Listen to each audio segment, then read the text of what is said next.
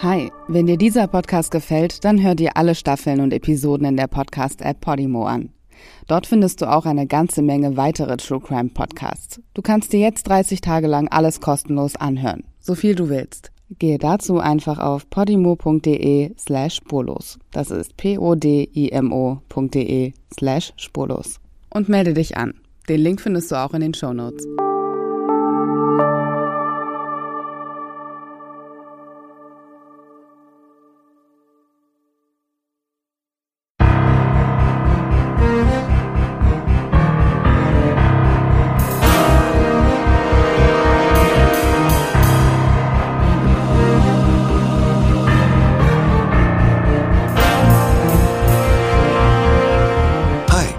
Bin Stefan Pergola.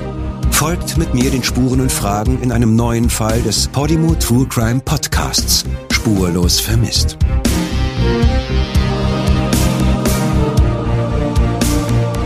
Der Fall Lisa F.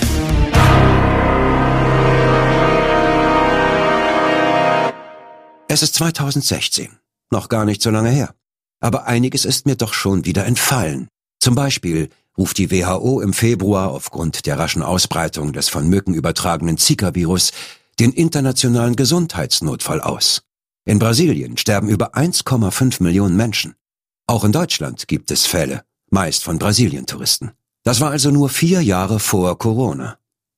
In den USA sind am 1. März, am sogenannten Super Tuesday, Hillary Clinton und Donald Trump in jeweils sieben Bundesstaaten erfolgreich. Da stand alles noch auf Messers Schneide. Am 8. November geschieht schließlich das Unfassbare. Donald Trump gewinnt die Wahlen um das Amt des Präsidenten der USA. Kurz darauf kündigt Angela Merkel ihre erneute Kandidatur zur deutschen Bundeskanzlerin an.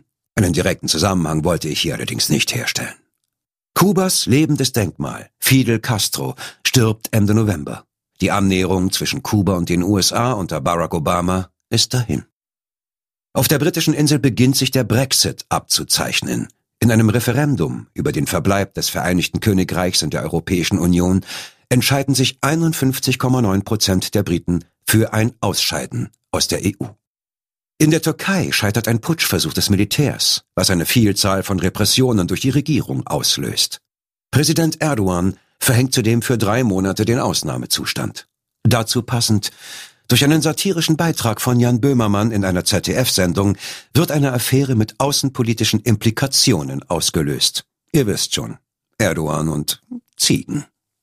Von den zahlreichen Terroranschlägen 2016 ist vielen bestimmt der Anschlag vom 19. Dezember auf dem Berliner Breitscheidplatz in Erinnerung geblieben, bei dem zwölf Menschen getötet und über 50 verletzt werden. David Bowie, für immer ein Hero, starb am 10. Januar an Krebs. Prince folgte ihm ein Vierteljahr später, George Michael im Dezember. Große Verluste in diesem Jahr für die Popwelt. Bud Spencer, der alte Haudegen, stirbt im Alter von 86 Jahren. Götz George folgt ihm kurz darauf im Alter von 77 Jahren. Beiden hätte man gern noch ein paar Jahre gewünscht. Noch ein Lieblingsstar verlässt die Deutschen 2016. Manfred Krug stirbt im Alter von 80 Jahren. Viele kannten ihn noch als Jazzsänger in der DDR, die meisten aber sicherlich als Anwalt Robert Liebling in der Serie Liebling Kreuzberg. Eher nicht so beliebt die ehemalige First Lady der DDR, Margot Honecker, stirbt im Mai am anderen Ende der Welt in Chile. Aber das ist eher uninteressant. Was bewegte uns im kulturellen Bereich? Bob Dylan erhielt den Literaturnobelpreis für seine poetischen Neuschöpfungen. Hm. Naja, Leonardo DiCaprio gewinnt endlich seinen Oscar. Lange genug hat's ja gedauert. Beim Eurovision Song Contest gewinnt die ukrainische Sängerin Jamala. Deutschland wird letzter. Aber viel entsetzlicher. Das Traumpaar Brad Pitt und Angelina Jolie trennen sich. Die Erde hat quasi aufgehört, sich zu drehen. Und im Sport? Die deutschen Handballer werden Europameister. Solche Siege werden gern manchmal vom Fußball überstrahlt, doch die Fußballer schaffen es bei der EM in Frankreich nur bis ins Halbfinale. Dort werden sie von den Franzosen, ja, abgebürstet.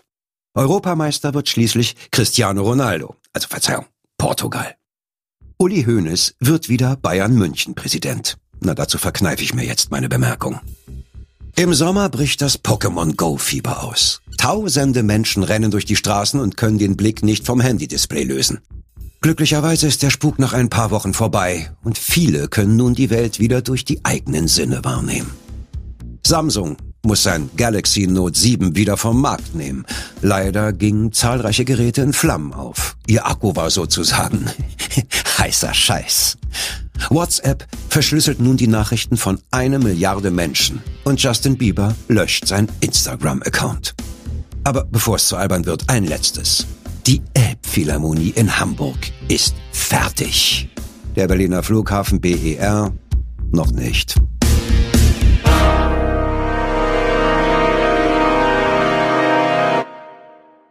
Auch ohne Flughafen bleiben wir in Berlin. Am Montag, dem 11. Januar 2016, bricht in Berlin-Marzahn die 13-jährige Schülerin Lisa F. zu ihrem üblichen Schulweg auf. Bereits um 6.42 Uhr steigt sie in den 398er Bus zum S-Bahnhof Mahlsdorf. Dort muss sie um 6.56 Uhr die S-Bahn zum Bahnhof Friedrichsfelde erwischen, um von dort um 7.06 Uhr mit einer weiteren S-Bahn nach Hohenschönhausen zu fahren. Das endgültig letzte Teilstück ihres sechs Kilometer langen Schulwegs wird dann nochmals ein Bus sein. Und dann sollte Lisa auch pünktlich zum Schulbeginn in ihrer Schule im Stadtteil Falkenberg im Nordosten Berlins sein. An diesem Montag allerdings kommt Lisa nie in der Schule an. Irgendwo auf ihrem Schulweg verschwindet das Mädchen. Und im Laufe des Tages melden ihre Eltern Lisa bei der Polizei als vermisst. Zugleich pflastern sie den Bezirk Marzahn mit entsprechenden Aushängen, um die Bevölkerung um Mithilfe zu bitten. Wer hat das Mädchen gesehen? Sie trug an diesem Morgen eine olivgrüne Jacke mit Fellbesatz und einen blauen Rucksack mit ihren Schulsachen darin. Ein Bild von Lisa vervollständigt die Flyer. Lisas besorgte Eltern können nicht ahnen, dass das Mädchen einfach nur einem sehr kindlichen Fluchtinstinkt gefolgt ist. Sie ist überhaupt nicht zur Schule gefahren sondern hat sich stattdessen ganz in der Nähe verkrochen. Der Grund? Angst. Angst vor den strengen Eltern, Angst vor Strafe, Angst vor einem Konflikt. Denn Lisas schulische Leistungen lassen seit geraumer Zeit mehr als zu wünschen übrig. Die 13-Jährige hat den sprichwörtlichen blauen Brief in der Tasche. Ihre Lehrer möchten dringend und unverzüglich ein ernstes Gespräch mit ihren Eltern führen. Und Lisa weiß, wenn ihre Eltern erfahren, wie schlecht sie in letzter Zeit in der Schule mitkommt, dann gibt es zu Hause ein gewaltiges Donnerwetter. Also reagiert sie auf diese Bedrohung wie ein kleines Kind. Sie versteckt sich, steckt den Kopf in den Sand und hofft, dass sich das Elterngespräch dadurch in Luft auflöst. Dass eine solche Vogelstrauß-Taktik natürlich zu gar nichts führt, das weißt du, das weiß ich. Aber Lisa folgt einem uralten kindlichen Reflex. 30 Stunden leiden ihre Eltern Todesängste. Niemand in der näheren Umgebung hat ihre Tochter gesehen. Niemand weiß, wo sie ist. Dann, am nächsten Tag, gegen Mittag, taucht Lisa wieder zu Hause auf. Eigentlich wäre jetzt alles wieder gut. Lisa ist wieder da. Aber leider trifft die Schülerin nun eine folgenschwere Entscheidung. Statt ihren Eltern den wahren Grund zu beichten und das unvermeidliche Donnerwetter über sich ergehen zu lassen, behauptet sie, von mehreren Männern entführt und vergewaltigt worden zu sein. 30 Stunden lang. Ich kann mir nur schwer vorstellen, dass es leichter sein kann, sich den eigenen Eltern als Opfer von etwas so Entsetzlichem zu präsentieren, anstatt einfach zuzugeben, dass es Stress in der Schule gibt und man im schlimmsten Fall nicht in die nächste Klasse versetzt wird. Aber hm, ich habe ja auch noch nie im Leben im Kopf eines 13-jährigen Teenager-Mädchens gesteckt. Lisa jedenfalls tischt ihren Eltern folgende Geschichte auf. Mehrere südländisch aussehende Männer hätten sie in ein Auto gelockt und entführt und sie dann in einer Wohnung mehrere Stunden lang geschlagen und immer wieder vergewaltigt. Dann hätten sie sie wieder auf die Straße geschmissen. Die Männer, mal sind es nach Lisas Aussage drei, vielleicht aber auch fünf, hätten nicht richtig Deutsch sprechen können und irgendwie arabisch ausgesehen. Lisas Eltern gehen mit ihr zur Polizei und erstatten Anzeige. Die Beamten befragen das Mädchen ausführlich. Zunächst sind Lisas Eltern bei der Befragung dabei. Lisa bleibt bei ihrer Geschichte. Zumindest mehr oder weniger. Sie wird der Polizei im Verlauf der Ermittlungen ungefähr vier verschiedene Versionen erzählen. Aus Erfahrung wissen die Polizisten, dass es ganz sinnvoll sein kann, Jugendliche zu einem Tatvorgang zu befragen, ohne dass denen die Eltern im Nacken sitzen. Seinen Eltern möchte man manchmal einfach nicht alles erzählen. Deshalb wird Lisa auch noch alleine befragt. Und nun räumt sie den Beamten gegenüber ein, dass sie vielleicht doch nicht entführt wurde. Naja, also eigentlich sei sie freiwillig mitgegangen. Im Zuge der Ermittlung wegen Vergewaltigung wird das Mädchen natürlich auch rechtsmedizinisch untersucht, mit dem Ergebnis, dass es keine physischen Hinweise auf eine Vergewaltigung gibt. Die ärztliche Untersuchung belegt zweifellos, so kann es nicht gewesen sein. Ein Sprecher der Staatsanwaltschaft sagt deshalb auch gegenüber Medienvertretern, Wir gehen von einvernehmlichem sexuellem Kontakt aus. Als Ergebnis der stundenlangen Befragung des Teenagers kann die Polizei schließlich festhalten, im Fall Lisa F. liegen weder eine Entführung noch eine Vergewaltigung vor. Mehr wollen und können die Beamten zu diesem Zeitpunkt nicht öffentlich sagen. Denn mit 13 Jahren gilt Lisa rechtlich als Kind und ihr Persönlichkeitsschutz muss von staatlicher Seite aus gewahrt bleiben. Doch diese Zurückhaltung von Informationen seitens der Polizei und der Staatsanwaltschaft hat ungeahnte Folgen. Denn die Familie des Mädchens glaubt den Behörden kein Wort und ist aufgebracht. Da wird ihr junges Mädchen von gewalttätigen Arabern verschleppt und misshandelt, und was macht die Polizei? Sie verhört das Opfer, und dann bügelt sie die Sache einfach so ab. Noch am selben Tag sprechen Lisas Verwandten mit einem Reporter des Fernsehsenders Periev-Kanal, Kanal 1, dem größten russischen Staatssender. Denn Lisas Familie sind Russlanddeutsche. Kanal 1 schlachtet die Geschichte im größtmöglichen Rahmen aus. Am 16. Januar 2016, nur fünf Tage nach Lisas Verschwinden, strahlt der russische Sender in den Hauptnachrichten zur besten Sendezeit eine Reportage über den Fall Lisa aus. Der zutiefst empörte Tenor lautet, in Deutschland vergewaltigen Migranten Minderjährige. Und was unternehmen die deutschen Behörden dagegen? Nichts. Das sei also die neue Ordnung in diesem westlichen Land. Die Flüchtlinge aus dem arabischsprachigen Raum würden in Deutschland gehätschelt und getätschelt. Ihre Verbrechen würden von den Behörden geflissentlich unter den Teppich gekehrt. In der Reportage kommt auch eine angebliche Tante Lisas zu Wort. Unter Tränen gibt sie Lisas ursprüngliche Version der Geschehnisse wieder. Dass sie von mehreren männlichen Flüchtlingen in ein Auto gelockt, in eine Wohnung verschleppt und dort über Stunden geschlagen und vergewaltigt worden sei. Vom Ermittlungsstand der deutschen Polizei kein Wort. Diese Reportage im russischen Fernsehen zeigt auch Bilder einer Demonstration von russischstämmigen Bürgern vor einem Berliner Einkaufszentrum. Diese angeblich spontane Demo war aber alles andere als spontan. Organisiert hatte sie nicht etwa die russisch-deutsche Gemeinde oder Nachbarn und Freunde der Familie. Nein, die Organisation der Bürgerwut übernimmt mal so ganz nebenbei und großzügig die AfD. Die Instrumentalisierung des ursprünglichen vermissten Falls beginnt. Bei einer weiteren Kundgebung nur einen Tag später, diesmal freundlicherweise initiiert von der NPD, tritt eine angebliche Cousine Lisas auf. Auch sie berichtet schluchzend von Gräueltaten, die der kleinen Lisa von irgendwelchen Ausländern aus dem Nahen Osten angetan wurden. Und wie zufällig ist der russische Auslandssender RT vor Ort und filmt die Kundgebung. Die russischen Fernsehbeiträge zum Fall Lisa verbreiten sich in Windeseile. Wer aus der deutsch-russischen Community sie nicht direkt im Programm der russischen Staatssender gesehen hat, erfährt vom Fall Lisa über Internetseiten und die sozialen Medien. Denn die Reportagen werden massenhaft geklickt und geteilt.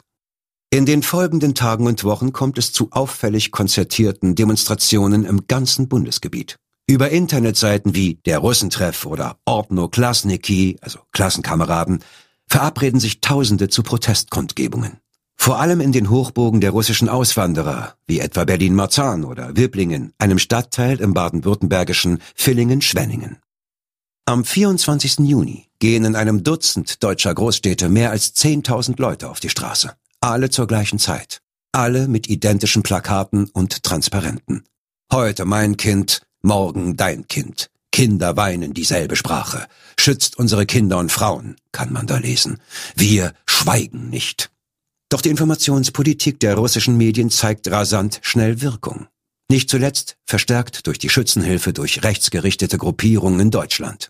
Das eigentliche Grundthema der Demonstration verschiebt sich nämlich von der Angst und Sorge um das Wohl der Kinder hin zur aktuellen Flüchtlingsproblematik. Gegen Gewalt und für mehr Sicherheit in Deutschland lauten jetzt die Mottos dieser organisierten Demos. Es geht pauschal gegen Asylanten, Flüchtlinge, Ausländer, die pauschal als notorische Verbrecher und Sexualstraftäter abgestempelt werden. Aber auch die sind nur Mittel zum Zweck. Denn im Grunde geht es bei der ganzen Aktion vor allem darum, eine ganz bestimmte Person im europäischen Politikzirkus anzugreifen. Die Bundeskanzlerin Angela Merkel. Ich gebe dir ein kleines Beispiel.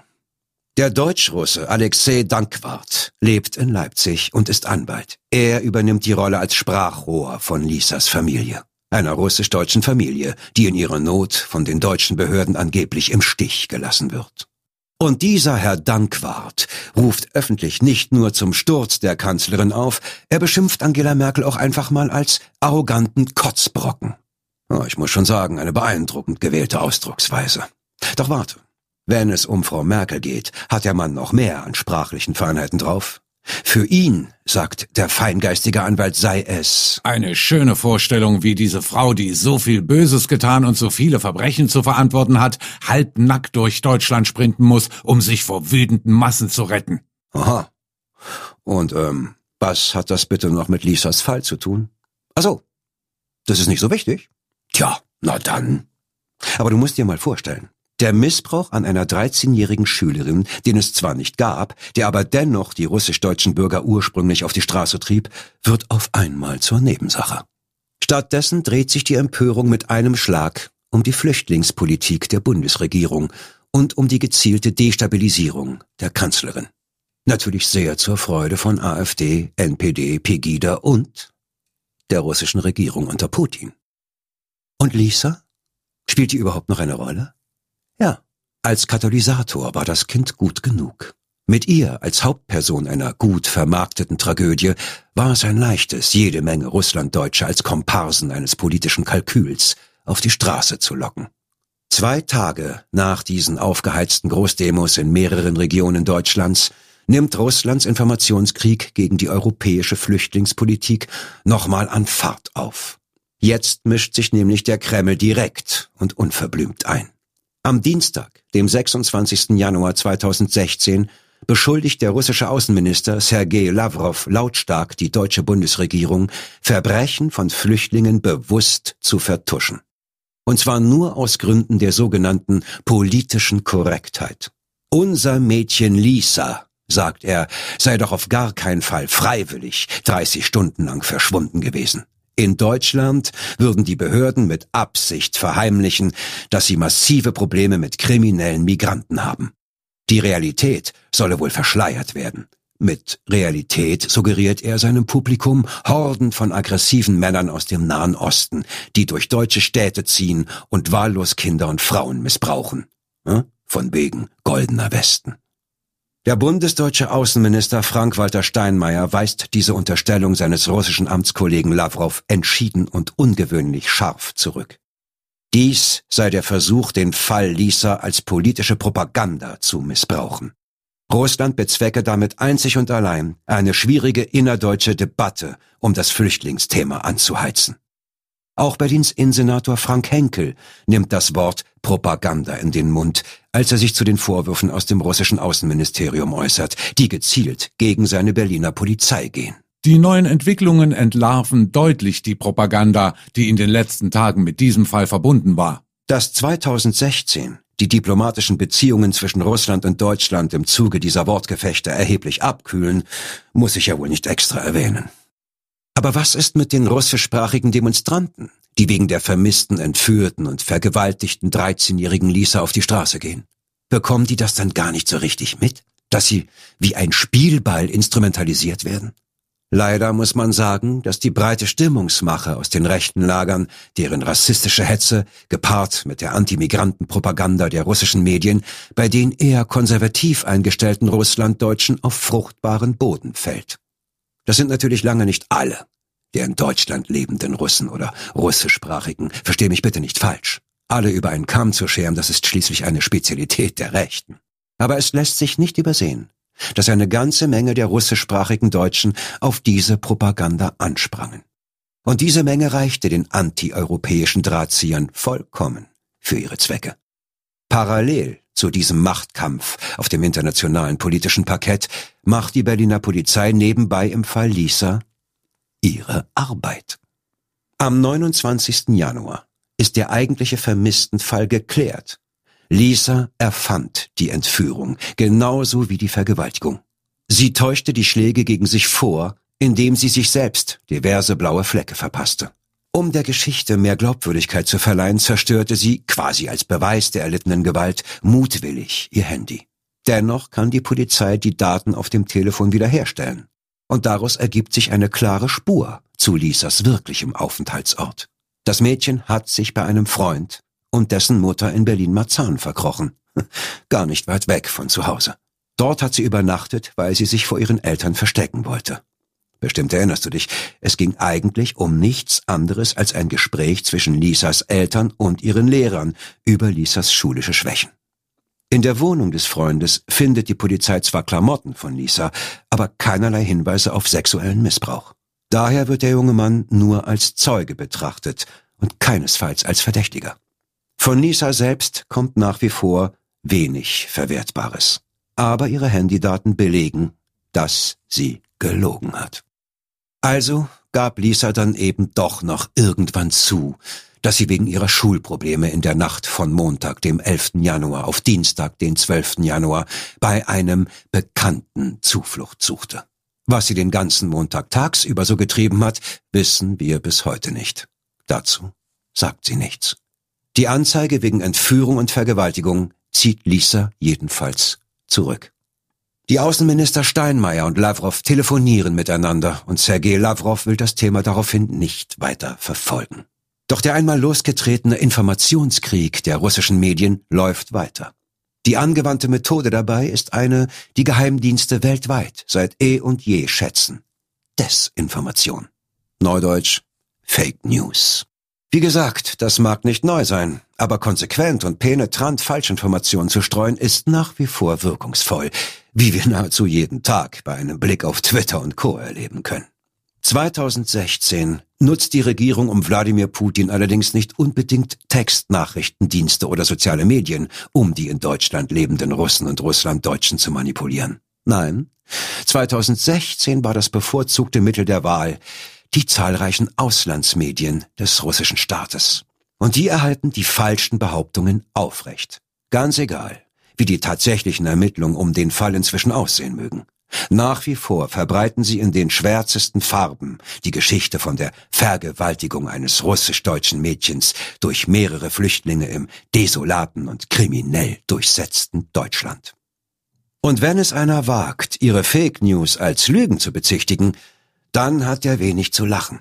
Der Rechtsanwalt Martin Luitle aus Konstanz hat das am eigenen Leib erfahren müssen. Du erinnerst dich, dass eine Reportage auf Kanal 1, dem russischen Staatssender, nur kurz nach Lisas Wiederauftauchen die ganze Welle ins Rollen brachte? Diese Reportage war der Anlass für die ersten erbosten Demonstrationen von Russlanddeutschen. Diese Reportage hat den Weg bereitet für all die rassistische Hetze, die dieser vermeintliche Vermisstenfall nach sich zog. Der Reporter der in diesem Fernsehbeitrag die Behauptung aufstellte, die 13-jährige Tochter einer russlanddeutschen Familie sei am 11. Januar 2016 in Berlin von drei Ausländern aus dem Nahen Osten verschleppt, entführt und 30 Stunden lang vergewaltigt worden und die deutschen Behörden hätten keinen Finger gerührt, um die Verbrecher dingfest zu machen. Dieser Reporter heißt Ivan Blagoy. Und gegen diesen wagt es der Konstanzer Rechtsanwalt Martin Luitle, Strafanzeige zu stellen, wegen Volksverhetzung. Er habe das für seine moralische Pflicht gehalten. Seine Verpflichtung gegenüber Moral und guten Sitten muss er allerdings büßen. Schon am nächsten Tag erscheint sein Gesicht in den russischen Hauptnachrichten. Dieser Mann, heißt es da, halte es für richtiger Verbrechen zu verschweigen, wenn sie von Flüchtlingen begangen werden. Der Pressesprecher der russischen Botschaft in Berlin wirft dem Anwalt vor, sich aus selbstsüchtigen und karrieristischen Gründen auf diese Weise ins Rampenlicht zu setzen. Er strebe ein politisches Amt an und betreibe nun billige Propaganda gegen Russland, um Aufmerksamkeit zu erhaschen. Und wieder hat die Manipulation durch die russischen Medien Erfolg. Im Handumdrehen legen Hacker die Homepage des Anwalts lahm. Er erhält Morddrohungen. Im Endeffekt muss er sogar unter Polizeischutz gestellt werden, weil sein Leben bedroht ist.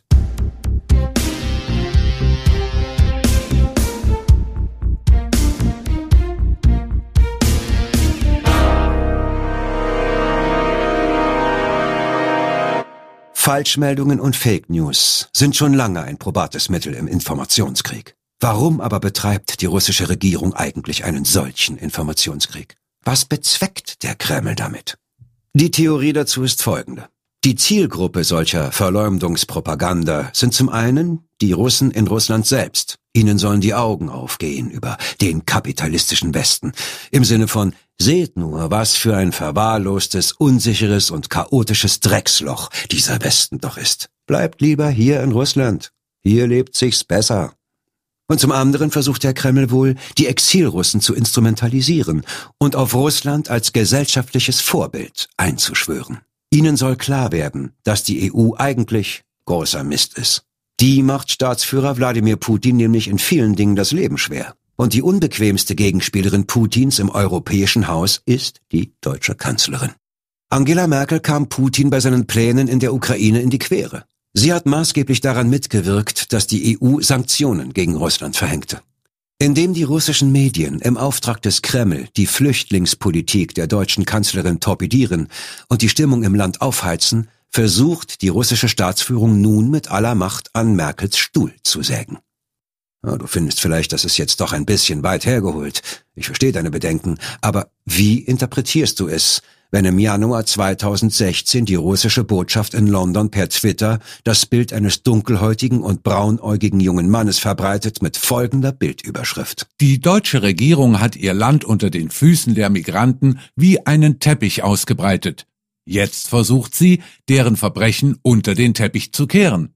Die Stimmungsmache gegen die Flüchtlingspolitik der Bundesregierung wirkt sich im Jahr 2016 tatsächlich auch auf die innenpolitischen Verhältnisse aus. Sie lässt sich ganz nüchtern in Zahlen und Prozentpunkten messen.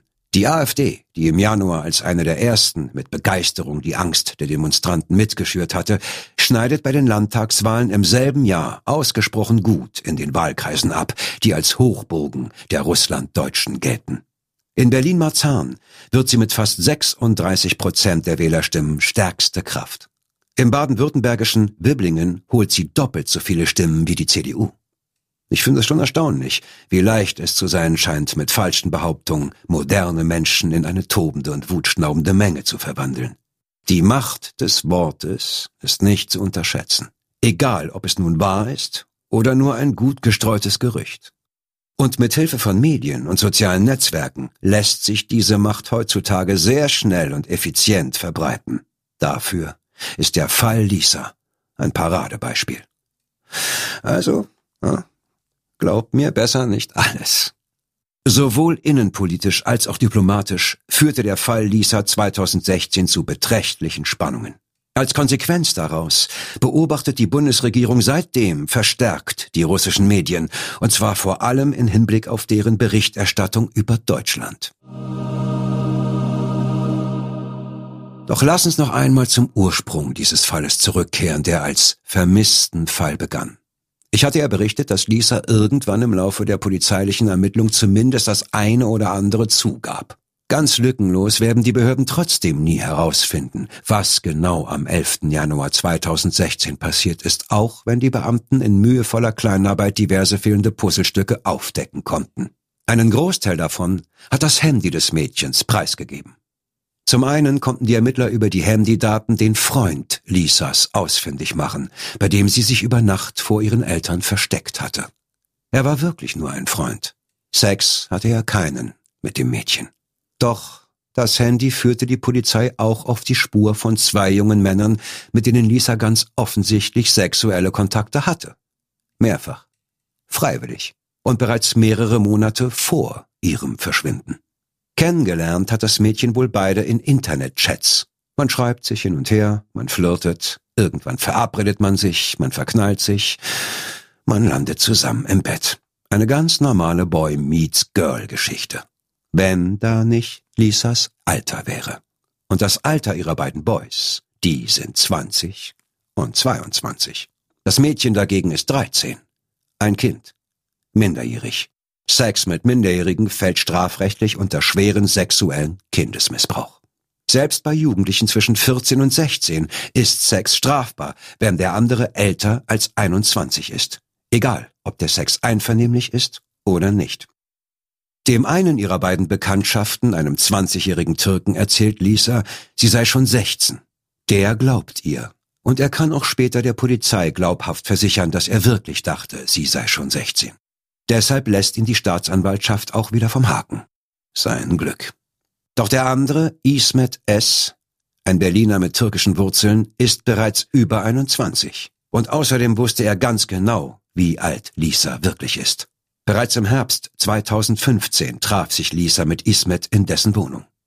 Reden wir nicht lange drum rum, es kam zum Sex. Aber obendrein griff sich Ismet die Handykamera und filmte Lisa dabei. Beides war alles andere als eine gute Idee. Beides ist strafbar. Er wird beides vor Gericht zugeben. Im Februar 2017, ein Jahr nach Lisas angeblicher Entführung, wird Ismet S. vor dem Amtsgericht Berlin-Tiergarten wegen schwerem sexuellen Missbrauch eines Kindes und wegen der Herstellung von pornografischem Material zu einer Bewährungsstrafe von einem Jahr und neun Monaten verurteilt. Und wie geht es Lisa inzwischen?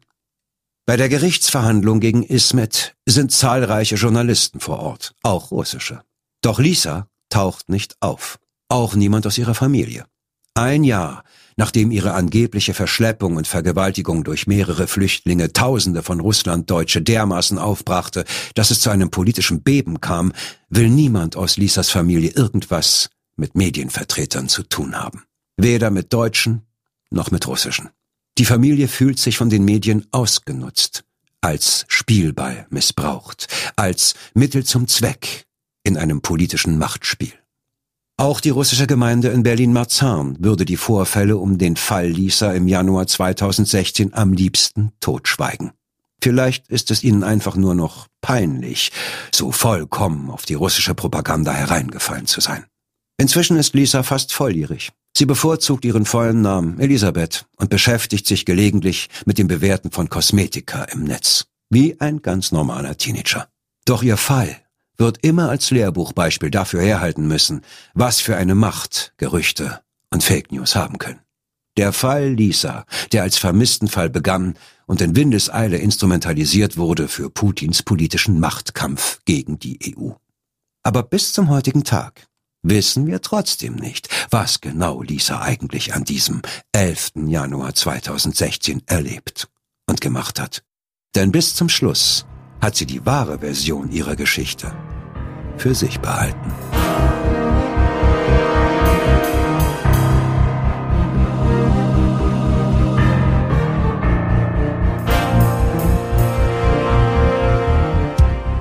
Dieser Podcast ist eine Produktion von Ton in Ton Audioproduktion Berlin. Im Auftrag von und exklusiv bei Podimo Deutschland.